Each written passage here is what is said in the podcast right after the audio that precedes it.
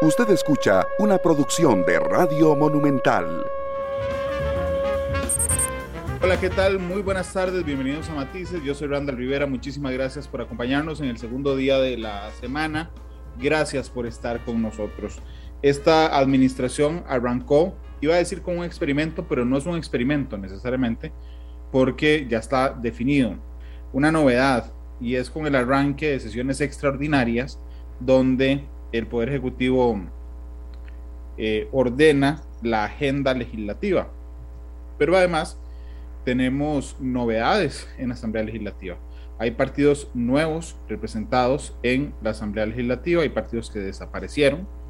Y pues yo le pido a don Alex Ibaja, que es especialista, analista legislativo, que nos acompañe hoy para que nos brinde su lectura de lo que ha sido este prácticamente primer mes de funciones legislativas. Don Alex, ¿cómo le va? Bienvenido a Matices, ¿qué tal? Muy bien, don Randall, eh, muchísimas gracias por permitirnos compartir eh, con, con, su audiencia sobre temas de actualidad. Estamos prácticamente a un mes y unos días de haber iniciado la labor legislativa, a, a un mes eh, prácticamente de la labor del Poder Ejecutivo, que por primera vez, por primera vez en el caso de un nuevo gobierno, le toca esta coyuntura que usted señala, que es iniciar un gobierno con sesiones extraordinarias, eh, que es un rasgo que si bien es cierto ya se había producido eh, en la legislatura anterior, pero lo cierto es que es totalmente nuevo para el inicio de un periodo constitucional. Así es, indudablemente.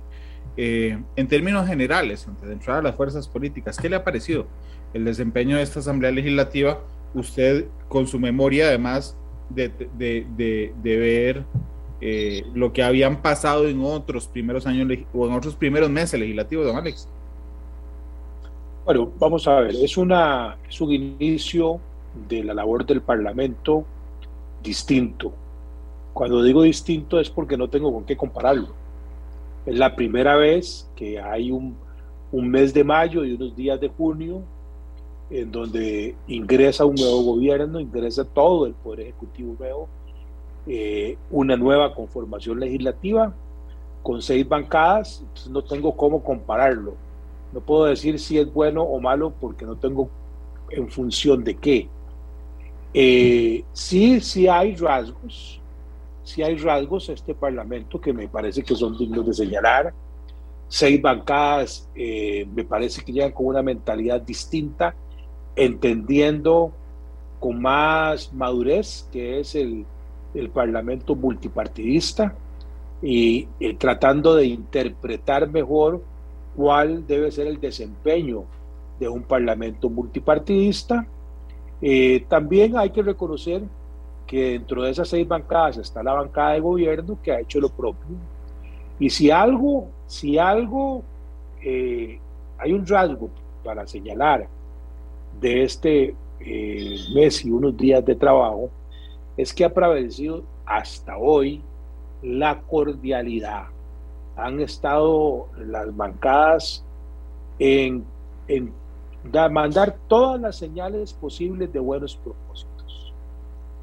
Y bueno, les ha tocado también eh, conformar primero las comisiones permanentes, luego las permanentes especiales, y, y, eso no ha sido no ha sido un acomodo fácil, precisamente porque están tratando las distintas bancadas de eh, hacerse, hacer integrar los órganos parlamentarios sin que hayan grandes traumas, eh, sin que se prevalezcan grandes conflictos.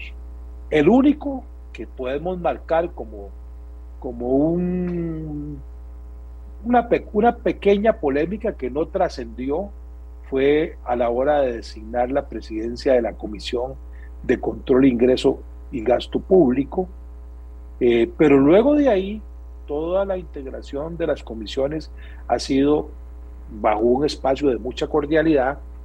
Ahora estamos en la etapa de las comisiones especiales.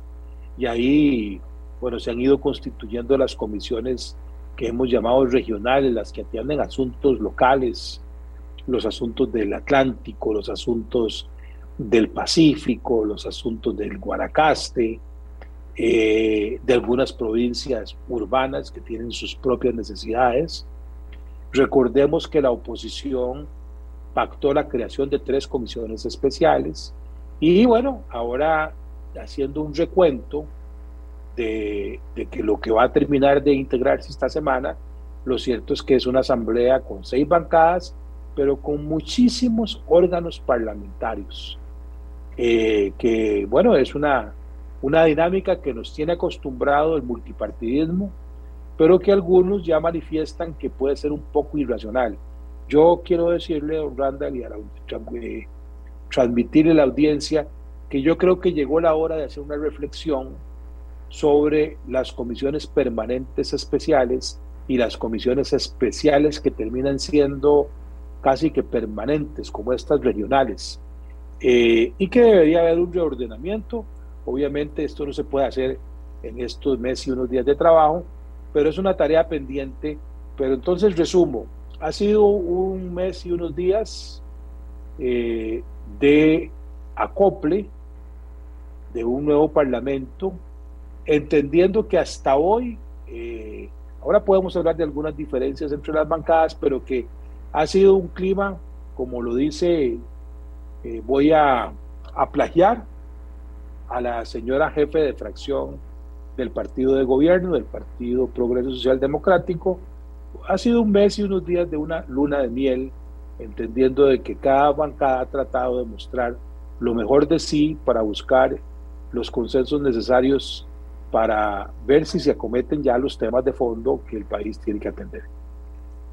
Eh, en la primera parte de lo que me dijo, ¿usted cree, comparte entonces que si hay comisionitis en la Asamblea Legislativa? Eh, tal vez yo no usaría el término comisionitis. Creo que hay un excesivo número de órganos parlamentarios que si entendemos la dinámica que tiene que tener cada despacho de un legislador, se puede hacer eh, inmanejable, inmanejable atender la cantidad de órganos parlamentarios que se han constituido. Me parece que ahí se pueden fusionar esfuerzos. Hay órganos parlamentarios que podrían este, integrarse en uno solo. Y eso ayudaría mucho.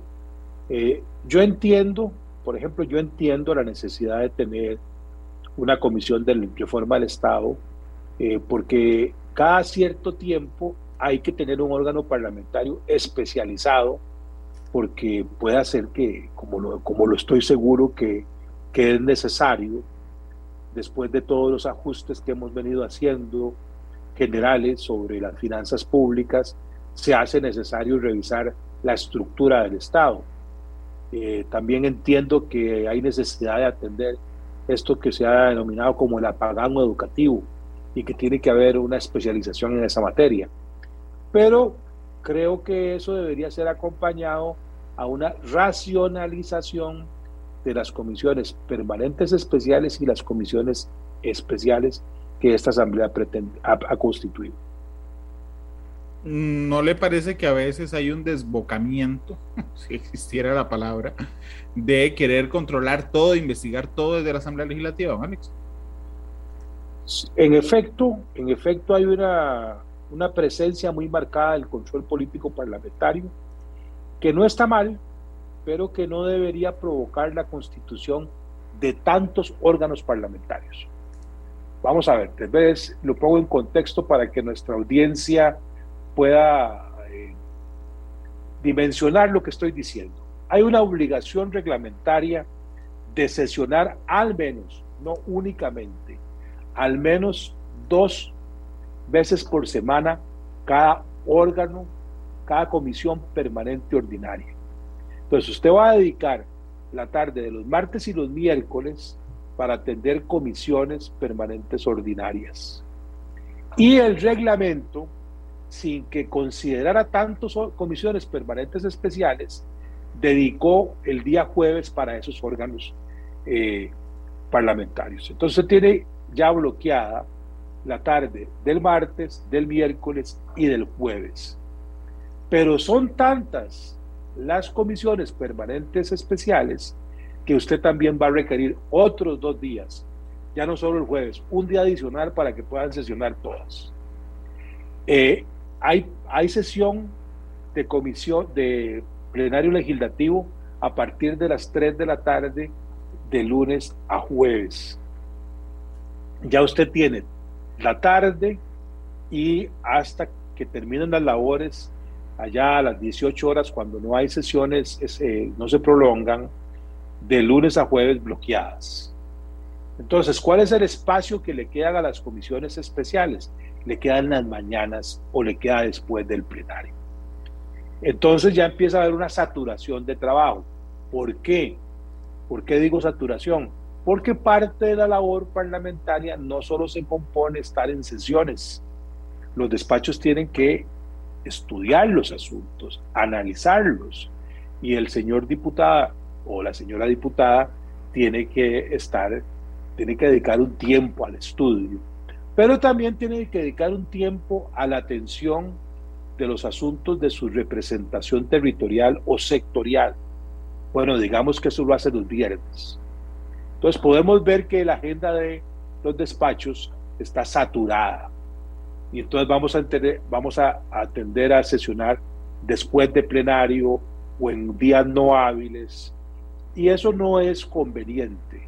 No es conveniente porque eh, los asuntos que se discuten en el Parlamento eh, ya inclusive resoluciones del Tribunal Constitucional que indican que debe haber una discusión reposada, que permita el razonamiento, que permita eh, que todos los miembros del Parlamento puedan manifestar sus opiniones, puedan ejercer sus derechos reglamentarios.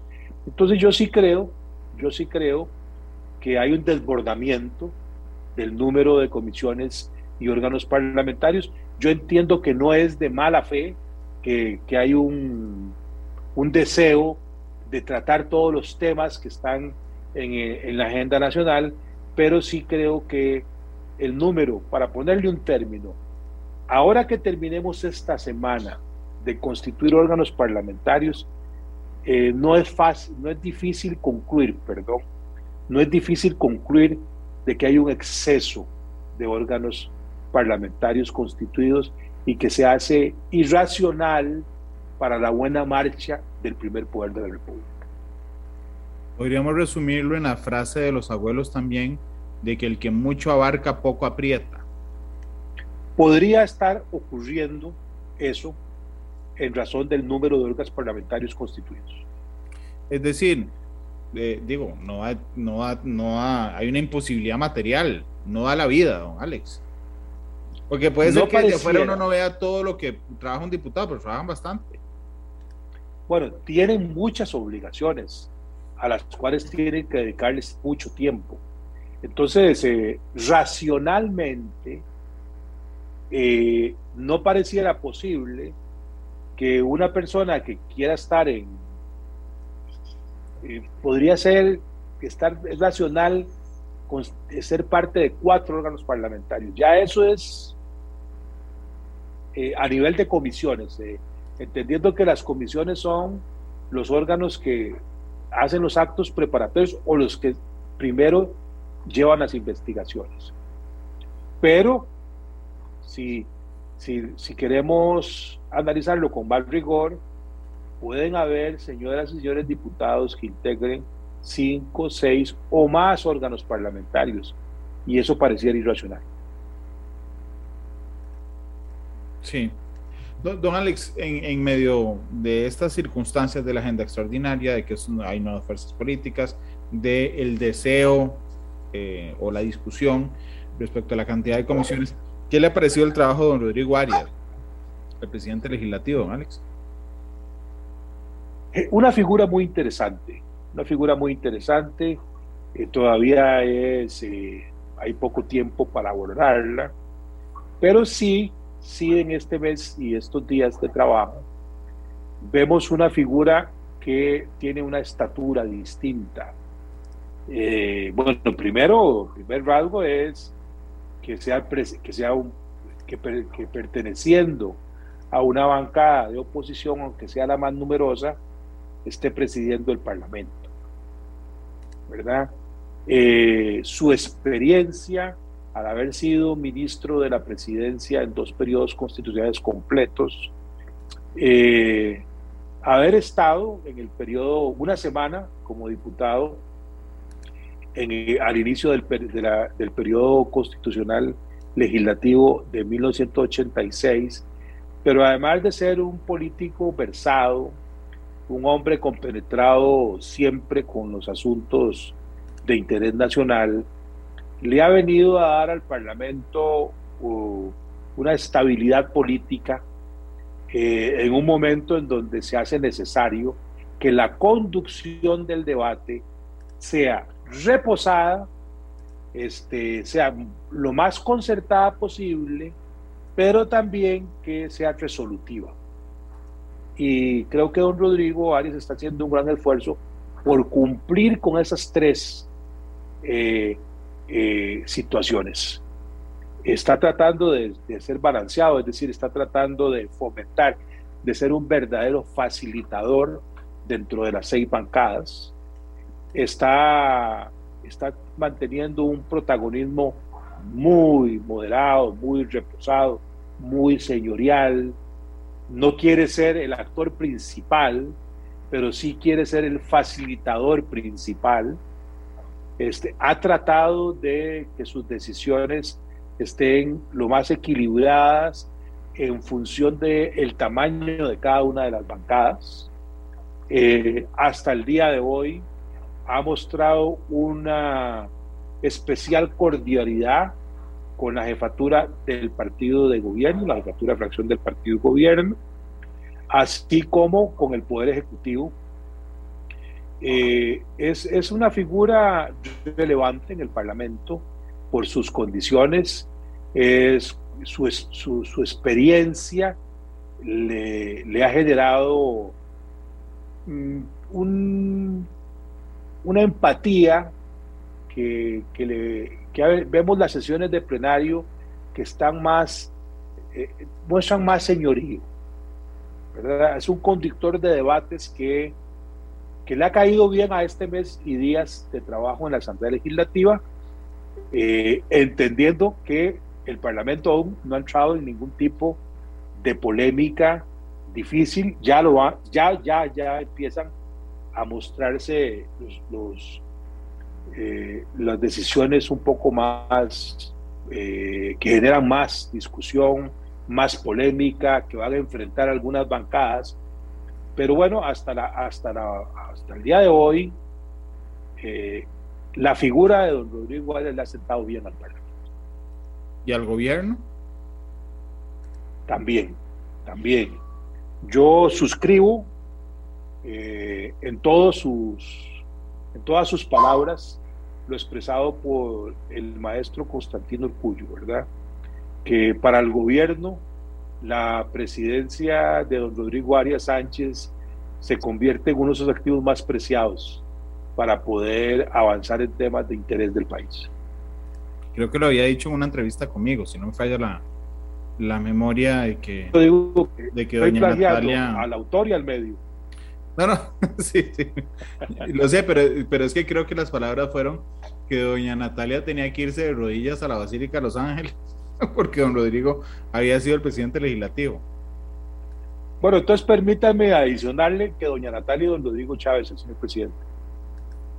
Sí, ha sido, digo, ¿cómo ha visto esa relación? No, no de, vamos a ver, de, doña Natalia, que es la llamada normalmente a, a armonizar esa relación con don Rodrigo. Bueno, me parece que es una relación cordial y fluida entre la presidencia de la Asamblea Legislativa y el señor ministro de la presidencia, eh, entendiendo, entendiendo que tenemos un señor presidente de la República que tiene un estilo, ¿verdad? Que lo ha demostrado en este mes muy constantemente. Él dice la última palabra, no sus ministros. Inclusive puede correr cualquier eh, esa, esa forma de ejercer la presidencia de la República, don Rodrigo Chávez, hace también que eh, hay que entender que eso tiene implicaciones en la relación del Poder Ejecutivo con el Parlamento y de lo que hace la fracción de gobierno en el Parlamento. Eh, ahora vamos a ver cómo empiezan los movimientos de control político y no he entendido las investigaciones. Eh, le recordamos a, a, la audiencia de Matices de que vamos a iniciar un periodo de control político sobre nombramientos. Y cuando digo sobre nombramientos es todas esas designaciones, esos nombramientos que hace el Consejo de Gobierno y que deben ser ratificados por la Asamblea Legislativa. Y ahí vamos a empezar a ver qué tan eh, estrecha es esa relación Ministerio de la Presidencia, Asamblea Legislativa.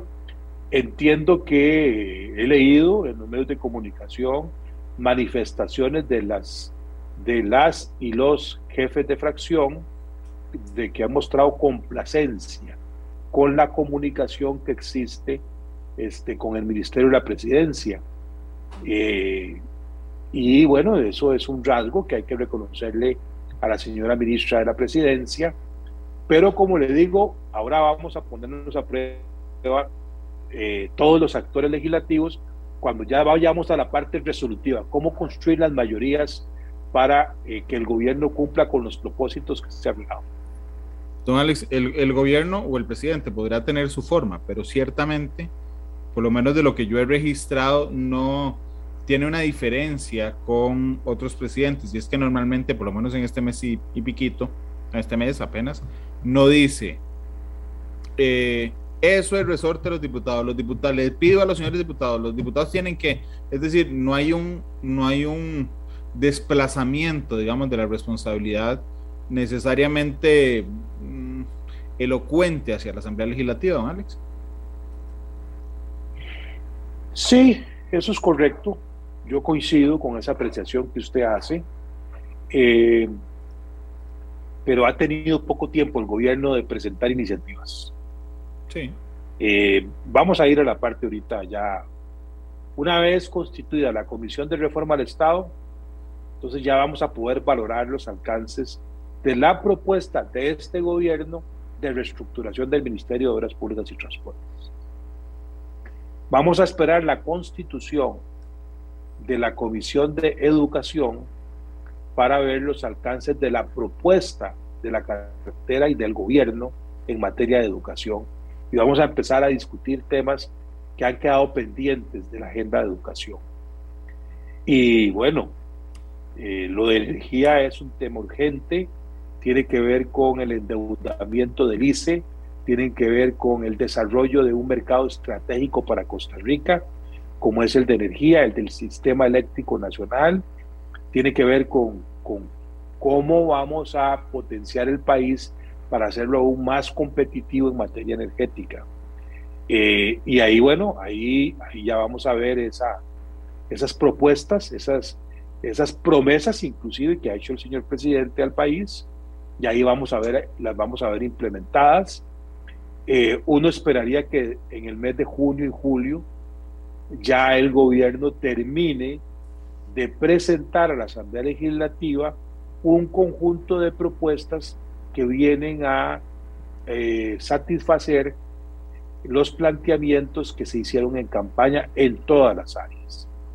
Eh, por ser un, unos primeros tres meses que la agenda la maneja el Poder Ejecutivo por primera vez desde nuestra historia republicana, eh, bueno, uno esperaría entonces que en esos 90 días, por lo menos el gobierno deje presentadas todas las iniciativas que son necesarias para cumplir con la propuesta de plan de gobierno que se le hizo al electorado.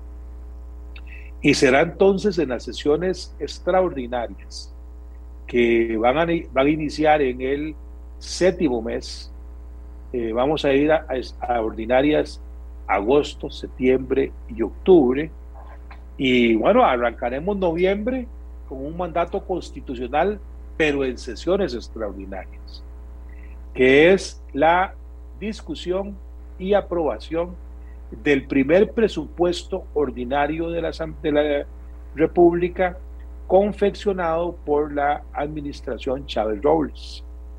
Y además, ahí es donde deberían eh, ya someterse a resolución final en noviembre, diciembre y enero esos proyectos prioritarios del gobierno.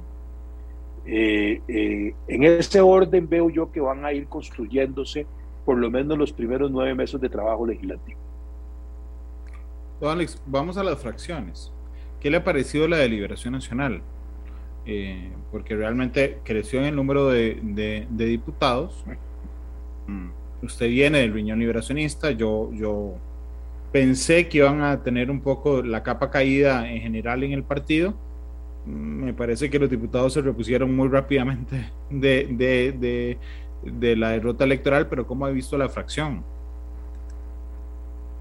La fracción de Liberación Nacional tiene, tiene una gran ventaja sobre las demás bancadas, y es que cuenta con la presidencia de la Asamblea Legislativa cuenta con una figura que la posiciona en el primer nivel de la política nacional. Y eso le permite entonces eh, superar el revés que tuvo el Partido Liberación Nacional el 3 de abril. Entonces le permite ser más propositiva, le permite tener más presencia, más dinamismo, entendiendo que es un partido longevo con mucha trayectoria, que entonces tiene sus corrientes internas. Las corrientes históricas del Partido de Liberación Nacional están necesariamente representadas en esos 19 legisladores. Y bueno, ahí hay sus polémicas y sus debates, pero en este primer mes es una fracción que le, le corresponde la presidencia de la Asamblea Legislativa, le corresponde dirigir la marcha del Parlamento tiene un sólido acuerdo con la fracción del Partido Unidad Social Cristiana, tiene una relación cordial desde la presidencia de la Asamblea Legislativa con la bancada de gobierno, está haciendo esfuerzos por tener comunicación con el Frente Amplio y, eh, y tiene una muy buena relación que se ha visto en la integración de los órganos parlamentarios con el Partido Nueva República y con el Partido Progreso, eh, el Liberal, eh, el PLP, ya me enredé con el nombre, Partido Liberal Progresista. Este, entonces, eh, en este mes no, no, no, puede lucir mal la fracción de, de, de Liberación Nacional, puesto que tiene bastantes, preside bastantes órganos parlamentarios y el rasgo más importante es que preside el Parlamento. Entonces, Liberación Nacional también se ha beneficiado. Esta bancada se beneficia de don Rodrigo Arias Sánchez también. Estaba viendo una encuesta, un estudio de opinión de Sid Gallup, que circuló la, la semana pasada, sobre las preferencias partidarias. El primer partido de los costarricenses es ninguno, claramente. Después es Liberación Nacional, después es el PUSC, eh, y ahí vienen, digamos, el Frente Amplio y el PAC están empatados. Lo que me llamó la atención es que el partido gobierno, a un mes y medio de ganar las elecciones, eh, a dos meses, perdón, de ganar las elecciones, don Alex, no existe realmente. No, eso está en, eso está en construcción y no sabemos si va a poder construirse, porque esa misma encuesta de opinión eh, tiene, mide las figuras lo que llaman las personalidades políticas, y ahí le va muy bien a doña Pilar y a don Rodrigo Chávez. Entonces, eh, eso impide que el Partido Progreso Social Democrático pueda ser eh, una institución que la gente reconozca como tal. Eh, ahí hoy hay reconocimiento al señor presidente de la República, y a la señora jefa de fracción.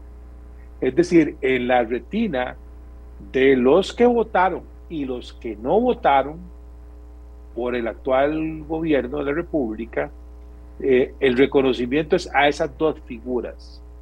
Eh, tiene que hacer un importante esfuerzo para asociar al Partido Progreso Social Democrático con esas figuras para que pueda empezar a marcar en las encuestas de opinión.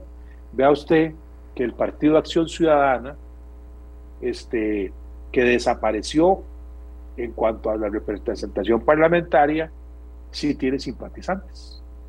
Es decir, ya el Partido Acción Ciudadana como, institución tiene eh, adeptos, como los tiene el Partido Frente Amplio, como los tiene eh, Liberación Nacional y la Unidad Social Cristiana.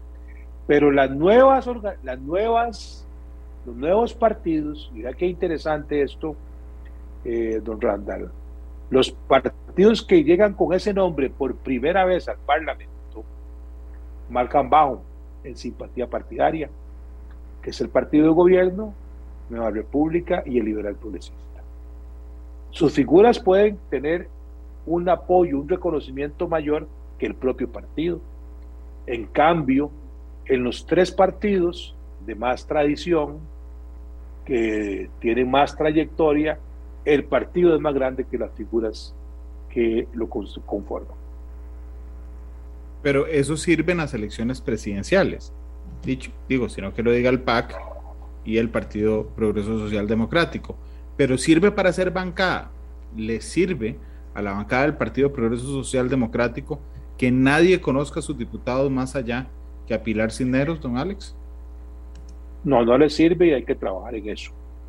Y hay que proyectar esas figuras, esas, esos, otro, esos otros nueve legisladores, y hay que proyectarlos, hay que enseñarlos, hay que, hay que mostrar eh, cuerpo, hay que, eh, que, es un, que hay un programa del partido, y eso lo tienen que hacer todas las bancadas, ese es el deber de, de, la actividad de cada una de las bancadas, eh, porque es necesario, para el gobierno es muy necesario que haya un mayor reconocimiento a todos los miembros de la fracción de gobierno. Eso, es, eso, eso ayuda mucho a la gobernabilidad. Pero yo no puedo dejar de señalar, don Branda, a nuestra audiencia, que las seis bancadas representadas en la Asamblea Legislativa tienen un reto mayor que darse a conocer y es conectarse con los costarricenses que no simpatizan con ningún partido, que entiendo que siguen siendo más del 50% de las personas con derecho a voto.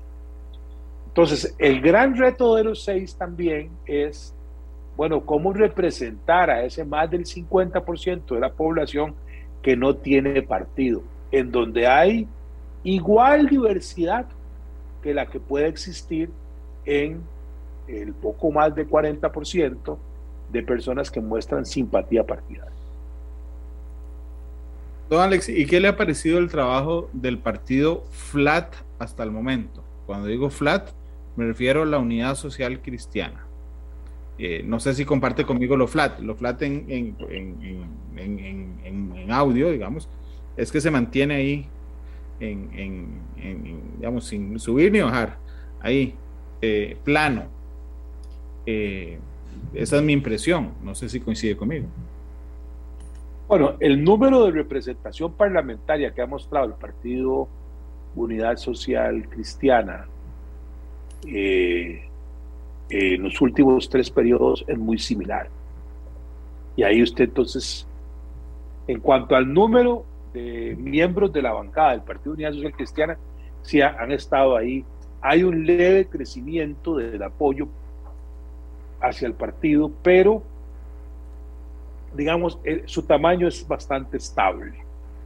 ¿verdad? No muestra ninguna W después de, de, el trauma que sufrió producto de lo que llamamos el pasaje de los expresidentes. El partido se recuperó y ahora mantiene un tamaño similar y eh, eh, está haciendo un esfuerzo importante, Está haciendo un esfuerzo importante por mantenerse unido, por tratar de administrar las diferencias a lo interno de su bancada y externamente lucir como un sólido bloque de nueve. Eh, tienen un acuerdo sólido con la fracción del Partido Liberación Nacional y eso les permite, digamos, ser protagonistas en la conducción del Parlamento. Ya veremos eh, en los planteamientos este, cómo, cómo va a ser la, labor del Partido Unidad Social Cristiana, pero otro aspecto muy interesante es que es el primer partido que va a renovar autoridades eh, superiores. Es el primer partido que tengo registrado yo por calendario que renueva su comité ejecutivo. La incorporación de ese nuevo comité ejecutivo al trabajo parlamentario me parece que puede ser significativa para darle más cohesión a las propuestas de la Unidad Social Cristiana. Coincidió conmigo en flat en número. Pero yo también lo decía en actitud. Es decir, no, no, no es que eh, de un momento a otro saltan mediáticamente, don Alex. Bueno, este, yo diría que eh, siendo justo, la única bancada, ¿verdad? que ha tratado de eh, mantener cierta independencia, de mantener distancia sobre el acontecer legislativo es la, la bancada del partido Frente Amplio. Ya hablamos de las características de la bancada del Partido Liberación Nacional que ejerce la presidencia.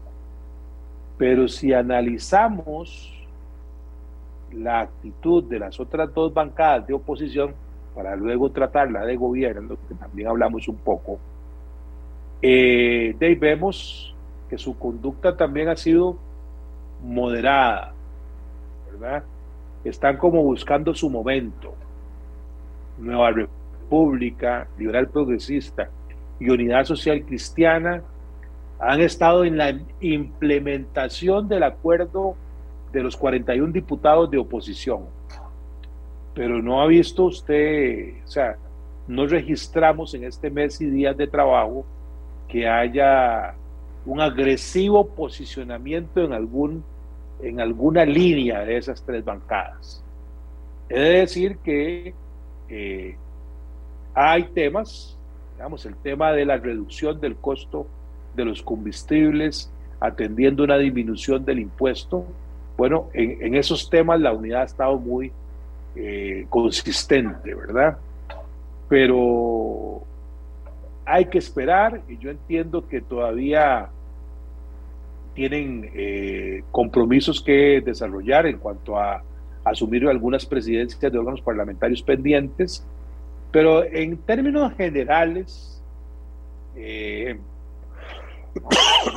entendiendo que usted me señala que, que no hay, digamos, una agresiva posición de la bancada de la Unidad Social Cristiana, que lo comparto, pero también quiero decir que es una característica de las bancadas de oposición, incluida la del Frente Amplio, pero reconociendo el Frente Amplio que desde el primero de mayo sí ha, mandado mensajes de diferenciación.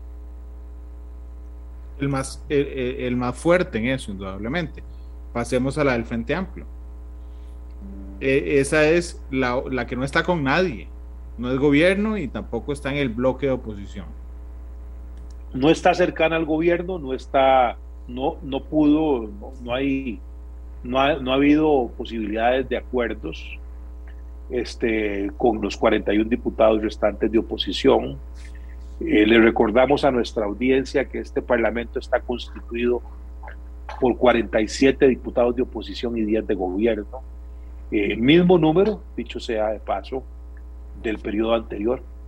Eh, es interesante que en, estas, en los dos periodos las fracciones de gobierno tengan el mismo número de integrantes, 10, y que no ha logrado generar acuerdos eh, con los, eh, esos seis diputados con los 41 restantes. Eh, una bancada ideológica, hay que reconocerlo, consecuente, mucho más organizada, muchísimo más organizada, no solo en su funcionamiento, sino en su planteamiento ideológico. Se ve claramente que cada miembro de la bancada del partido Frente Amplio tiene un tema eh, o varios temas en donde van a ser su fuerte. Ese, ese número de seis, por ejemplo, les permite tener al menos un miembro en cada comisión permanente ordinaria. Han sabido eh, abrirse espacio en las comisiones permanentes eh, especiales más relevantes gasto público, ambiente, nombramientos, por citar solo tres. Este, son activos en las comisiones regionales. Creo que les van a lograr espacios en las tres comisiones especiales que está por designar el Parlamento. Eh, de un buen desempeño.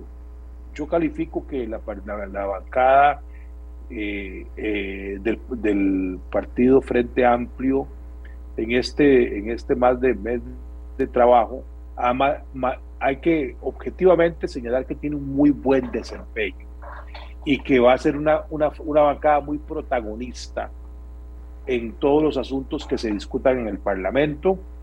Eh, están cuidándose muchísimo de lucir bien, cohesionados, con moderación en sus posiciones en cuanto a no ser eh, demasiado radicales, por poner un término, este, están todavía guardando, respetando las formas del reglamento de la Asamblea Legislativa, eh, sin negarse a poder llegar a acuerdos.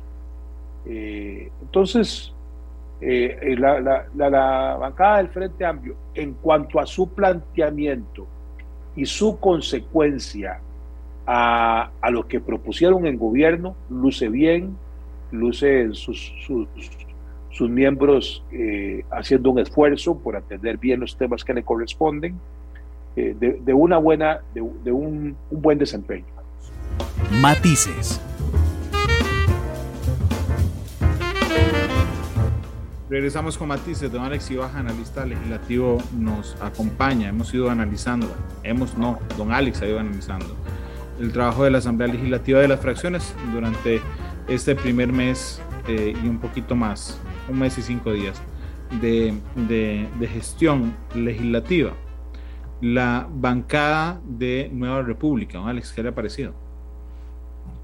Eh, una bancada ordenada, eh, con un líder muy marcado, con un líder muy marcado, que es el, el es candidato presidencial, don Fabricio Alvarado. Esa es una condición que diferencia a la, a, la bancada del Partido Nueva República. ¿Por qué? Porque eh, un ex candidato que llega a asumir la jefatura de fracción de su bancada después de las elecciones es un liderazgo consolidado, es una figura conocida, eh, el nivel de conocimiento, y ahí está el estudio de opinión que usted nos compartía, ahí está el nivel de conocimiento de la figura de don Fabricio Alvarado es muy alto, muchísimo más alto que el conocimiento sobre su propio partido. Es una bancada que, que colocó a una figura de muchísima trayectoria en el ámbito jurídico del país, como es doña Gloria Navas, es un, es un punto alto del Frente Amplio y empiezan a descollar, como el, diputado, el joven diputado por Alajuela, este, eh, de apellido Cibaja, o tal vez ahorita me retengo el nombre, eh, y empieza a haber una bancada del Partido Nueva República eh, tratando de abrirse un espacio de seguir proyectando la figura de Fabricio Alvarado en la política nacional. todavía eh, los vemos con sus temas más cercanos, como, como la defensa de la familia, todos los temas, eh, el combate a eh, la confrontación sobre algunos aspectos de lo que se ha llamado la política de género. expectante me parece que el Frente de la República todavía no ha manifestado posiciones claras sobre algunos temas. Eh, también están en este proceso de, de acomodo, ¿verdad? Eh, también de fortalecer otros miembros de las bancadas, eh, de, que no sean solo estos que he citado, sino que todos los seis tengan su, su proyección. es un partido que como partido, si su figura tiene trayectoria como partido, es un partido que por primera vez llega a la Asamblea Legislativa, que está en formación, que está en proceso de consolidación, que pretende ser actor en las elecciones municipales y en las próximas elecciones nacionales y que, bueno, se comporta como tal. ¿Cuál, ¿Qué es su mayor visión? Seguir posicionando a su ex candidato presidencial, que es el señor diputado Fabricio Alvarado. Y finalmente el Partido Liberal Progresista, don Alex, que creo que también tiene un líder, tal vez no tan marcado como eh, Nueva República, pero sí marcado, que es don Eliezer. Sí, sí. Eh, digamos que la diferencia, la diferencia que existe en la figura de don Fabricio y la figura de don Eliezer Feinsack es que ya don Fabricio, aunque con, con distinto partido, ya ha sido candidato presidencial en dos oportunidades y en la primera, este, eh, con mucho éxito, con muchísimo éxito. Eh, pasó a la segunda ronda eh, de primero, luego no logró ganar la segunda ronda, pero fue sorpresivo su ascenso en la primera ronda de, de hace cuatro años y ahora no logró pasar a la segunda ronda, pero tiene una fracción de, de, de un tamaño importante. A diferencia de don Eliezer, que don Eliezer irrumpe en la política nacional y el Partido Liberal Progresista en esta campaña. En esta campaña saca un número de diputados importante, del mismo número del Partido Nueva República, siendo esta su primera incursión, este, eh, con una marcada posición ideológica, como el nombre de su partido lo dice. Además, don Eliezer Freixan es reconocido como un economista liberal, que ha sido un actor de la política nacional, eh, tanto en muchos medios de comunicación. Eh, era muy crítico de algunas posturas que esbozaban partidos políticos. Sin embargo, es una bancada que, digamos, ver armas. En este primer mes ha querido lucir lucir cercana, lucir eh, tratando de buscar acuerdos. No ha sido la bancada, por ejemplo, que, que, es, que representa el centro a la derecha del espectro y que tiene posiciones muy definidas. No es que no las tenga, no las ha todavía eh, puesto en la dinámica del Parlamento. Este, eso, eh, uno, digamos, que le gusta observar la Asamblea Legislativa, yo estoy atento, don Randall, y lo comparto con nuestra audiencia, atento de las grandes discusiones ideológicas que yo esperaría tengan el Partido Liberal Progresista con el Partido Frente Amplio. Porque hay una, en, en sus propuestas de gobierno, y no tendría duda que sus propuestas de gobierno van a ser esbozadas por las bancadas en la Asamblea Legislativa son muy marcadas, eh, son ideológicamente muy definidas. No, la, fracción del Partido Liberal Progresista no estaba buscando el centro, estaba claramente a la derecha del centro, igual que la bancada del Partido Frente Amplio, estaba a la izquierda del centro. Y entonces eh, yo estoy atento a las, a las discusiones que esperamos que nuestra audiencia también pueda eh, eh, disfrutar, porque es la confrontación de ideas, es parte de lo que se nutre nuestro sistema democrático, de las posiciones económicas de, de, la señora Sofía Guillén con el señor Eliezer Fexan, por ejemplo, o las del jefe de fracción con don Gilberto en cuanto a materia de regulación del Estado y en cuanto a materias, por ejemplo, de reforma del Estado. Eh, yo creo que el, el, Partido Liberal Progresista se dio un espacio entre la primera ronda y este mes como para prepararse. Eh, yo creo que eh, van a ser protagonistas muy activos, sobre todo desde el punto de vista ideológico, pero que se ha preocupado más ahora por tener muy buena relación con un buen bloque de la oposición. Eh, no ahí es, está muy marcado que debe, es una fracción que debe tener una comunicación muy fluida con la señora ministra de la presidencia eh, y, que bueno eso puede ser que estén en esa etapa de acomodo eh, pero bueno a la expectativa es una es una es una bancada que que por lo menos a este servidor lo tiene a la expectativa.